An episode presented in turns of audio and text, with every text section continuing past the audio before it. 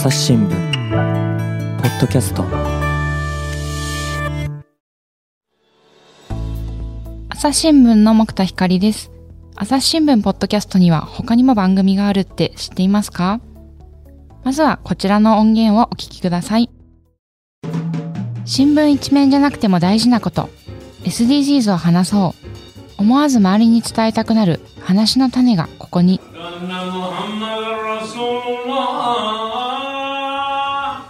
日本で一番モスクが多いのは埼玉県なんですよ。ドイツの裸族の宴というテーマです。何ですか？裸族の宴って。裸ですよねいわゆる。幻の雲って言われてる。伊予雲が結構出てくるんです。みたいななんかこうなんだか面白いことがたくさん起きてるらしいってことは分かって。朝日新聞の記者やゲストがビッグニュースの陰に埋もれがちな大切な話題を深掘りします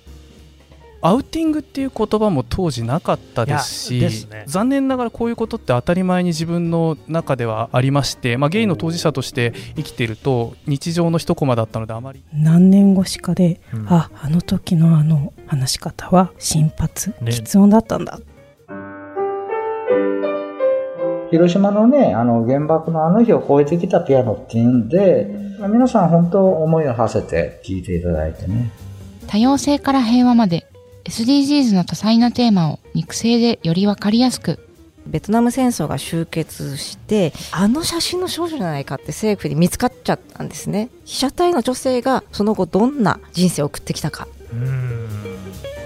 えーコンゴ民主共和国南部えーコルウェジ近くの手掘り採掘現場に来ています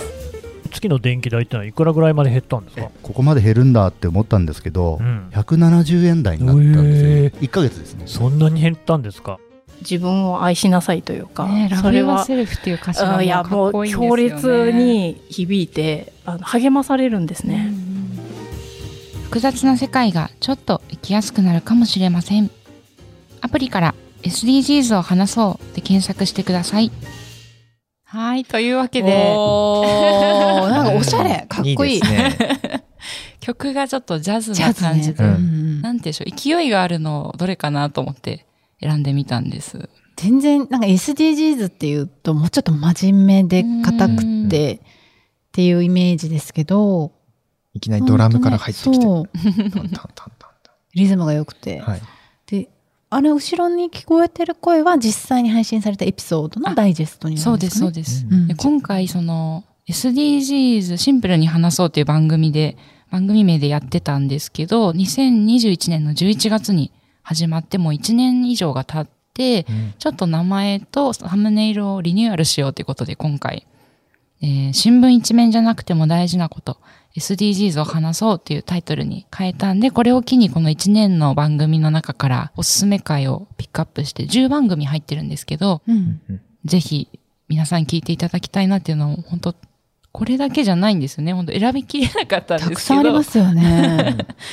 あの今回ダイジェストを2分で作ってみました。ダイジェストを聞いてもいろんな話題があって。本当ですね。最初に、あれはイスラム教の方のムスリムのあれですかね。そうですね、ん。埼玉にモスクが多いよっていう話から、はい。あと虫の話。私虫したんですけど、はい。古文書の中に虫がこうミイラ化ミイラ化して閉じられてて、結構そこは多様性なこう宝庫なんだよっていう話があったり、うん。うんあとはドイツの裸族ですね。あ裸でしたね裸族はどう SDGs だね。そうはい。あと電気代170円あとか、はい。これは、えっ、と、斉藤健一郎さんの5アンペア生活というタイトルで配信してる番組ですね。これもすごく面白いんですけど。で、またコバルト、iPhone とかに使われてるコバルトの部品が実際どんなところで採掘されてるんだろうっていう。さっきちょっとカンカンカンカンってなんか採掘してるっぽい音あったと思うんですけど、そこの現場の話を聞いてみたりとか。ね、本当いろいろですね。現場もいろいろだし。そうですね。話題も。うんで、えー今収録してるのが11月末なんですけど、今時点で270エピソードぐらい配信されてて、もう本当に、まずですね、この、まだこの番番組、えっと、普段現場からとかメディアトークをお聞きの方で、この SDGs の方を聞いてない方はぜひ、あのまとめページを概要欄に、えーリンクを貼っておこうと思うので、まずちょっとそこ見ていただいたら、サムネイルがですね、まずすごい多様なんですよ。さお魚出てきたり、あの、スポーツ選手出てきたりとか、カラフルですし、いろいろな話題があるんだなっていうのが、まず、なんかそこ、そこでも分かっていただけるかなと思うんですよね。話題が豊富ですね、うん本当に。うんで、ちょっとぜひ今日はおすすめ番組をそれぞれ、あの、初心者の方、あるいはもう聞いてるよっていう方にも、今こそおすすめしたい番組をちょっと話していこうかなと思うんですけど、いかがですか？じゃあ、私、おはいいいねまから。よろしくお願いしますいいですか？はい。僕がおすすめしたいのは、えっ、と、水産異変丸1から丸4で、えっ、と、一つのエピソードだと、鮭が取れない東北で増える南の魚、シャープ47なので、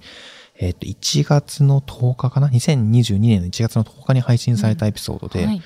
これは何が起こっているのかっていうと、あの、東北で魚がなかなか取れなくなっているっていうのを、その、東北の総局にいる記者の人たちからリポートしてもらったんですね。例えば、岩手県にいる、きあの、東の記記者から話を聞いた内容ですと、岩手だと鮭が昔取れていたんですけど、うん今その取れる量が、えっ、と、ピーク時のなんか2%ぐらいはね、激減してるんですね。2%? 2%らしいんですよ。うんいや、それってもうほぼ取れてないってことじゃんっていうことだったり。だから、でもその原因がやっぱり温暖化であったりとか、あとは乱獲であったりとか、まあ、ちょっとその辺の原因がね、なかなか突き止められていないんですけれども、普段私たちがね、食卓で食べている魚が、うんなかなか今、あの、まあ、存続の危機に瀕してるんですよっていうのを、現場のね、その、漁師の方からとかうん話を聞いたりとかして、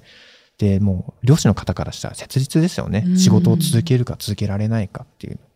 そういうなんかこう、緊迫感のある話を、なんか自分たちの目の前の食卓に結びつけられる、うん。いい配信だったなと思って、これぜひ、ぜひ、ぜひ聞いてもらいたいと。ぜ、ひが3つ重なりましたね。と思って紹介しました。私、この水産異変をはい。紙面かデジタルの連載でも拝見したんですけど、その東北でハワイ沖で取れるような魚が取れるっていう話もあって、あったかいところで取れるお魚が東北で取れちゃうっていう。そうなんです。簡単に言うとね、あの、伊勢エビ、ね、伊勢なんで三重県とか、はいそっちの方のおさ、あの、さエビだったのが、今は、あの、いわきでも、福島県いわき市でも取れるようになったりとかして、もうなんか全然やっぱ温暖化によって生態も変わってきているっていう風な話してましたね。うんでもそれがまさに自分たちの食卓に直結してるっていうことですもんね。そうですね。そう考えたら値上げもちょっと我慢できるのかなっていう。そう、なんかお魚の話は最新11月に、はい。えー秋山のり子さんが聞き手で、あの、配信した258、259でも、はい。漁業の話をしてるんですけど、これは、その乱獲の話、大量に取り続けたことで、うん。持続可能、こう、お魚がいなくなってえーしまって取れなくなるっていう、そういう悪循環についてお話ししてる回で、うんうん。で、まさにそこで、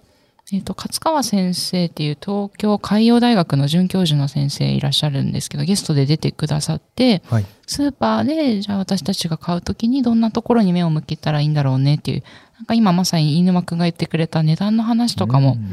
してたので、うん、私もこの昨日とかですかね、まさにお魚料理作りたいと思って、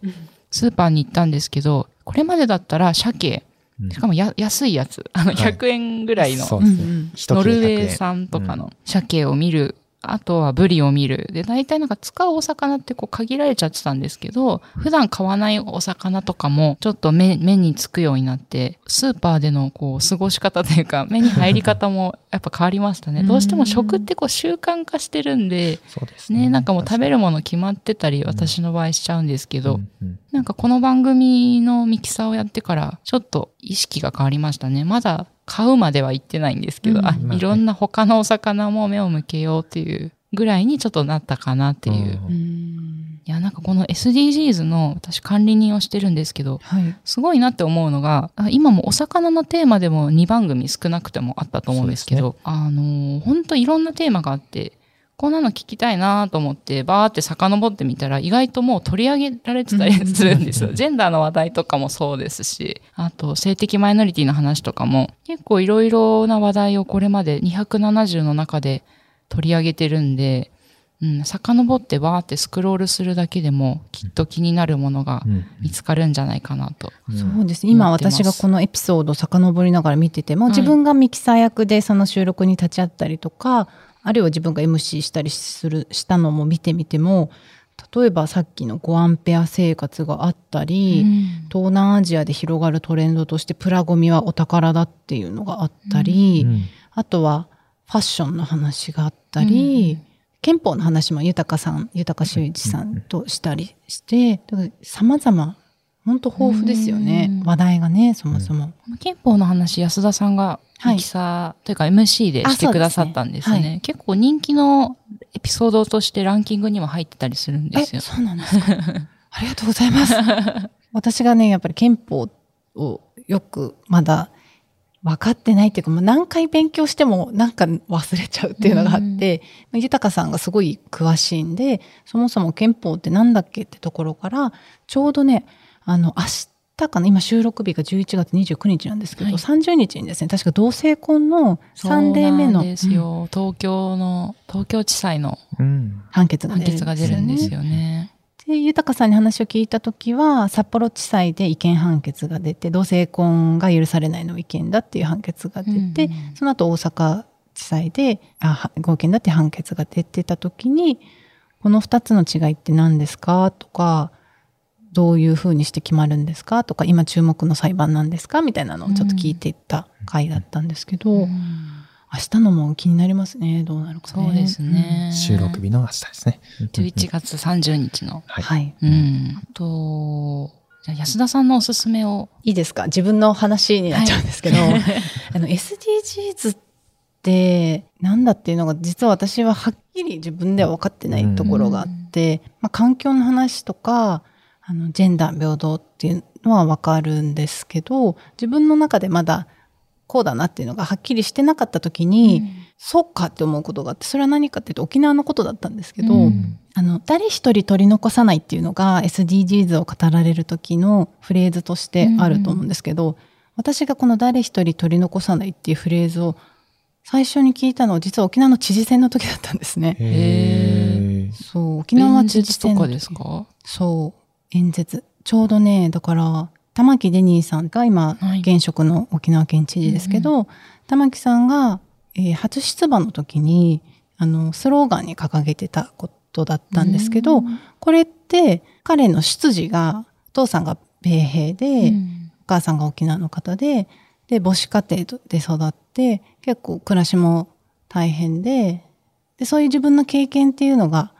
ベースにあって子供の貧困とかに力を入れていくっていう話の語られるときに、自分は誰一人取り残さない。自分のこういう生まれ育ったバックグラウンドとかもあるし、それをベースにして訴えてたのが誰一人取り残さないだったんですけど、その玉木さんが当選を決めた翌日に、新しい知事に何を望みますか？みたいなのを取材する担当になって、沖縄戦の経験者の方に私が話を聞くことになって、玉木さん誰一人取り残さないって言ってますけど、どんな風に訴え聞きましたか？みたいなことを何気なく聞いたら、はい、あ、誰一人取り残さないっていうのは、ぬちど宝だねって言われたんですよ。ぬちど宝？命こそ大事だっていう意味かな。ああ、そういうことかっていうのがあって、命は誰にとっても大事だから、誰でもそれを大事にしないといけないし、誰ものこの命、生き方っていうのを大事にしないといけないっていうことなんだなっていうのがなんかスッと入ってきて、で、その後でその SDGs も誰一人取り残さないっていうことであれば、これって、まあ、後ず宝のことなんだなっていうのが私の中では、こう、スッと入ってきて、今、そういうことなんだなっていう理解でいるんですけど、それもベースにあって、SDGs の回でも、沖縄について取り上げた回があって、うんうん、一つが南米のうちなんちゅっていうもので、はい、沖縄がその終戦後に太平洋戦争が沖縄戦終わった後に人口が増えてきたんで、うん、米軍の政策として人口を減らすために海外移民、南米に移民を募って、行ってもらったんだけれども、その生活っていうのがとてもとても過酷だったっていうことと、かつ、そこで生活をして戻ってきた時に、えー自分は何者なんだっていう、こう、葛藤を抱える。沖縄県民なのか日本人なのか、でも南米でもう生活してるみたいな。そういう話を今、オピニオン編集部に行って前、サンパウロ支局長だった岡田源さん。で、岡田源さんは、お母さんが名護の出身の方で、岡田さん自身も見た感じから、あの、おなんかちょっと、うちなんちゅっぽさがあるんですよね。で、小さい時に、お前、沖縄って言われたんだったかな。なんだったか。ななんか言われて、友達から、あ、自分ってなんだろうって思い始めたっていう話をしてくれてるのが、南米のうちなんちゅで、あの、実際に移民をされた方とか、その、お孫さんとかに取材をしてて、その方たちの葛藤とか暮らしの大変さっていうのも含めて語ってくれてる会があるん。で、これが一つと、もう一つ最近あの、11月も末だというのに、セミの鳴き声が響き渡る会。これ聞きましたよ。本当タイムスリップしてるかなって。何度聞いてもちょっと面白いですよね。いや、本当にね、申し訳ない。沖縄相撲の話で。そうなんです。あの、ちむどんどん見てた方、我慢強く見てた方だったら、あの、何回か見たかもしれないんですけど、相撲を取るんですよね。あの、物語の中でなんか勝負つけるときに。で、それが島相撲で、土俵はあるんですけど、土俵から出ても別に負けじゃないんですね。両肩が地面につかないと負けにならないんで。倒さないといけない。そうなんですか。倒さないといけない。私も見たことなかったんですけど、それが鶴見で、神奈川県横浜市の鶴見区で開かれるっていうんで、そこに行ってきたルポうんがあるんですけど、あの、行ってみたら、久米島から、久米島って沖縄相撲のすごく強い地域らしいんですけど、そこから高校生が来てて、あと、沖縄から今本土で暮らしてる方とか、お父さんお母さんが鶴見で暮らしてきて、自分は2世としてそこで育ってる方とかに、あの、話を聞いていったんですけど、やっぱそれぞれの年代で沖縄っていうものに対する距離感が全然違ってて、特に沖縄2世の波里さんっていう方に話聞いたら、いや、実は自分は沖縄との距離感っていうのはよくわかんないんですっていう話があるんですよ。親はね、沖縄の話はしたがらなかったっていうんですよね。結構私は意外だったし、高校生にね、話を聞いても、高校生は沖縄と本土っていうこの見方をしてないんですね、多分。だからその辺も面白かったな、でも文化がこうしてずっと残ってて、それぞれ離れた地域に暮らしてた人たちがいろんな思いを持ってこのスポーツっていうかものに親しんできて今こうして何かの縁があって鶴見で一緒にやってるなっていうのがすごい面白かったっていうか私自身も初めて見た実は相撲だったんでよかった。であのその準優勝した子に話を聞いた時に小さい頃から相撲しててあの友達のおじいちゃんとかは喧嘩するんだったら相撲指令って言ってたって言ってて これちむどんどんじゃんと思って。そういう世界があのセミしぐれの中セミしぐれの中。展開されるんで。ぜひ聞いてみてほしいなと思います。なんかこれが SDGs なのかって言われたらうーんってちょっと確かに答えられないんだけれどもでもこういう暮らしがどこかであってこういうのを大事にしないといけないなっていう意味では SDGs かな、と思ってます。いやでも確かにちょっとお話戻っちゃいますけど、うん。なんか私誰一人取り残さないってすごい大事なスローガンだと思うんですけど、なんかあまりにも壮大で、いや無理っしょとか、なんかこうなんて言うんでしょう、そうね。うがった気持ちうん。がどうしても生まれてしまったりする、して、なんかどういう距離感でこのスローガンと付き合ったらいいんだろうっていうのがあんまりしっくりこなかったんですけど、なんか確かに先ほど安田さんが言い換えてくれた、ぬちず宝っていうのうんだとすごい、あ、なるほど、しっくりくるっていうか。そうね、大きな話よりももっと身近な感じがしますよね。しかもその命ってなると、だからまあ人間はもちろんそうなんですけど、同じ地球に生きてるこう、動物とか魚とかそうだね。の命までちゃんと入ってくる感じがして、人間だけじゃないとこにもなんか目を向けれる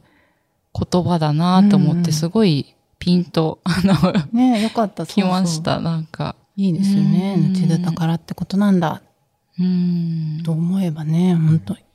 確かにね、人間だけじゃなくて、動物も含めてそうですよね。水産編もそうだし、そうですねこの SDGs の中で、あの、ミルクの話とかもあり牛ますよね。乳の話ありましたね。うん牛を放牧してストレスなくして、みみたいな、ありましたね。つながるかな、うんうんと思います。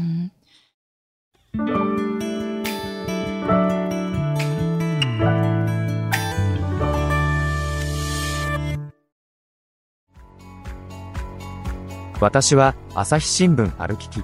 人工音声が伝える速報ニュースのポッドキャストです。通勤中でもお料理中でも運動中でも趣味の作業中でも何かしながら最新のニュースをフォローできます。あなたの知りたいニュースどこででも。朝日新聞歩きき。たった数分で今日のニュースをまとめ聞き。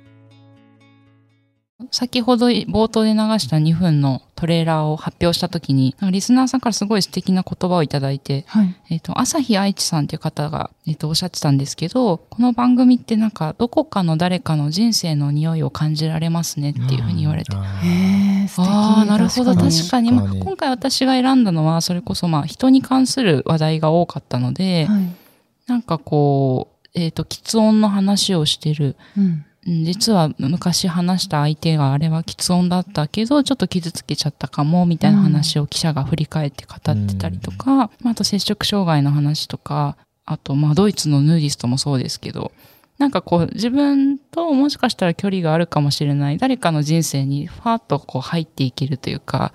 なんか音声だからそこってすごいうん。できるところなんだろうなって思いながら、うんこの言葉を受けて思いましたね。具体的な誰かの像が見えてくると、またそれの問題に対する捉え方もより近づきますよね。そうですね。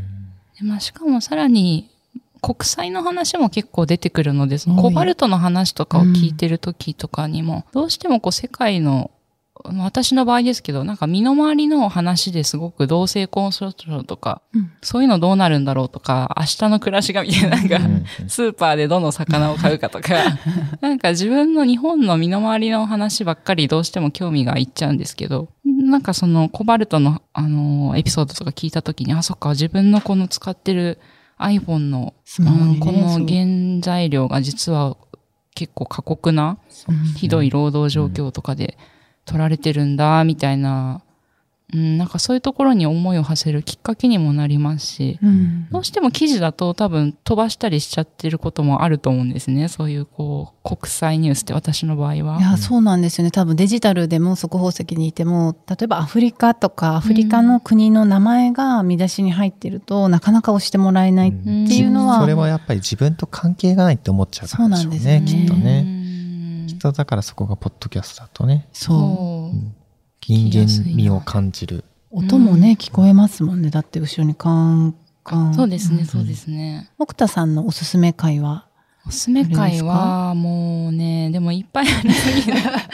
まあでも今回トレーラーを作った時に、えっと、どうしても音がまあ割と綺麗なものを入れたかったので、リモート収録したのはあえて省いたんですね。うんうんでも今回そのゲストにリモートであの出演してくださってる回とかもすごくおすすめで、えっ、と、水野さんが MC してくださった気候変動のそもそもっていうことで、あーあれ良かったですね。これ本当ど真ん中で温暖化について、えっ、と、そもそもの疑問をぶつけて考えていこうということで話してた回なんですけど、えー東京大教授の江森聖太さんが3回にわたって、えーリモートで出演してくださって、いや、なんかさっきの私の疑問とかも近いですけど、なんか明日の暮らしばっかり気になっちゃうと、そういう壮大な話考えることがなかなか難しいですけど、どうしたらいいんでしょうねっていう話とか、あの、そもそもの疑問っていうのを水野さんがまた MC でぶつけてくださってるので、すごくこう、温暖化っていう、あ、あまりにも壮大に思える話なんですけど、ちょっと自分との距離を近づけながら聞くことができるなっていうのがとてもおすすめですね。で、また環境に限らず本当に大事なエッセンスが、なんていうか社会を変えるにはどうしたらいいんだろうみたいな話も入ってくるので、ぜひおすすめですね。これは、えー226から228まで3回にわたって、うん、紹介してますね。本当に、あの、一の一から疑問に答えてくれるっていう感じのやり取りでしたよね。あとね、なんかこう、押し付けるんじゃなくて、まあ、刺さる人、刺さらない人ね、うんうん、それぞれでいいんだと、うんうん、できることからやっていこうというふうな、そのなんか、おおらかさ、おおらかな姿勢っていうのはまたなんか、これ聞いてていいなって思いましたね。そうですね、うん。どうしてもなんかこう、意識高い系の人たちがね、集まってこう、声を上げてるっていうふうな感じがね、どっかあるけれども、まあ、そう、まあ、それはそれでいいけれどもね、そんなに興味ない人でも、まあ、100人いたら2、3人興味持ってくれたらいいんじゃないかなみたいな、うん、そういうおおらかな視線っていうのもあってよかったなって思いましたね。で今回そのリニューアルして何が変わったかっていうと、まあ、新聞一面じゃなくても大事なことっていう要素を入れたっていうことなんですね。なんか、つまり SDGs を話そうっていうのが、これまでメインの軸だったんですし、まあこれまでももちろんそれも大事にするんですけど、それ以外のこう、なんか思わず周りに伝えたくなる話を、うんうん、話の種がここにっていう話とか、うん、ビッグニュースに埋もれがちな大切な話題、まあ、スローニュースって言われたりすると思うんですけど、うんうん、そういうちょっと時事性が、時事性っていうかテレビとか新聞とかネットを賑わしてるニュースだけじゃない大事なところも伝えたいねっていう、うん、まあそこの要素も SDGs と同時に大事にしていきたいねっていうことで、ちょっと名前を今回変えてみたので、これまでも結構振り返ればそういうビッグニュースだけじゃないものをすごく取り扱ってきた番組だと思うんですけど、よりなんかいろいろな視点で、まあ、それこそ本当にあの番組企画する記者によって刺さるテーマ、刺さらないテーマいろいろだと思うんで、なんか多様な番組が増えていったらいいなって思いながら、うんそうですね。このサムネイルも新しくなって、よりそうですね。この画像がもうとってもカラフルで、ワイワイガヤガヤっていう感じが、可愛いです。一発でわかる、ね、ワイワイガヤガヤ感がすごい 何でも話していいんだよって感じ。これまでのニュースの現場からとかメディアトークとはまたちょっと違うテイストですよね。で通常番組ももちろんそうですし、あと毎週金曜日に今、えー、と同世代で配信してる私と飯沼くんと、あと、望月成美さん、3人で、えっ、ー、と、雑談をニュースについて雑談しようっていう番組を毎週金曜日配信してるんですけど、これとかもこう、なるべくなんか、難しそうに思える話題をちょっと身近に感じてもらえたらいいなっていうことで、うん。配信してるものなので。そうですね。難しい問題とかあったら、難しいねって言ってみんなね。いや、本当なんか私たちでも、うーんばっかり言ってて、あまりにもちょっとね、もうちょっとはきっと喋った方がいいんだろうなっていう思いもあるんですよね。うん、でもやっぱ答えのないものをね、ねこう、語ってるものでね。うん聞くとますますもやもやしちゃうかもしれないんですけど、皆さんも、ああ、なんだろうとか、どうしようとか、うん、まあでも一緒に悩んでいただきながら、うん、なんかそのもやもやも、またお便りフォームとかで、あの、意見も、あの、お寄せいただけたら励みになりますので。でね、やっぱ3人じゃなくてね、より多数のリスナーさんの意見を聞くと、またね、うんうん、違った角度から、こう、話を膨らませられるんでね。そうだね。はい、そうですね。最近、お便りフォーム、うん投稿していただける数がちょっと減ってる感じがあって、寂しいので、ぜひ何でもいいので、一言いただければ嬉しいです。はい、皆さんの声で支えられてます。で、あとですね、もう一個そうでした、おすすめが、はい、SDGs を知るのにどこから学べばいいかなっていう感じの、まあ私とかも特にそうだったんですけど、うん、この5月にこの音声チームに来る前はそうだったんですけど、そういう方におすすめなのが、SDGs はべからず州じゃないっていう、これ32回なので、だいぶ遡っていただいて、去年の12月に配信したものなんですけど、と神田大輔さんと伊藤大地さん、あと奥山翔二郎さんの3人で SDGs についてワイワイ喋ってるのがあって、これ聞くとすごく、あなんかこういう距離感で考えたらいいのかなとか、うん。まあ、それぞれ3人ともまたスタンスが違ったりするので、なんかヒントがあるかもなっていうのを思いましたし。そうでしたね。なんか伊藤大地さんも、SDGs なんかやってますって聞かれて、メルカリでいらなくなった洋服は売ってますとか、うんうん、家具とか引っ越しする時も今まで捨ててたけど、メルカリで売ってますっていう話とかがあって、うん、ああ、確かにこういうところも SDGs といえばそうだろうなっていうのは分かる、ちょっとヒントになりますよね。そうですね、なのでぜひこの雑談会もお聞きいただいたらいいかなと思うので。で、あとはスクロールして、とにかく自分に刺さるのを、あの、もういっぱいあってちょっと大変なんですけど、スクロールして、パソコンで見たら、ね、よく一覧で早るかもしれないです。おすすめの自分の好きなのにたどり着くの早いと思うので、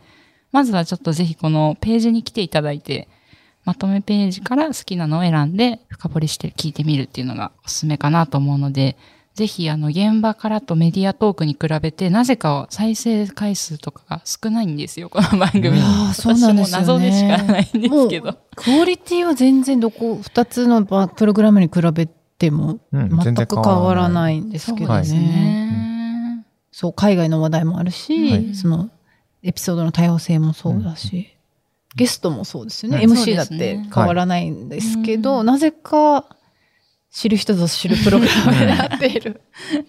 なので、まあ逆に言えば、まだこう、世間にそこまで知られてないプレイリストなので、ここで先にヘビーリスナーになっていただいて、ちょっと皆さんに広めてもらって、ね。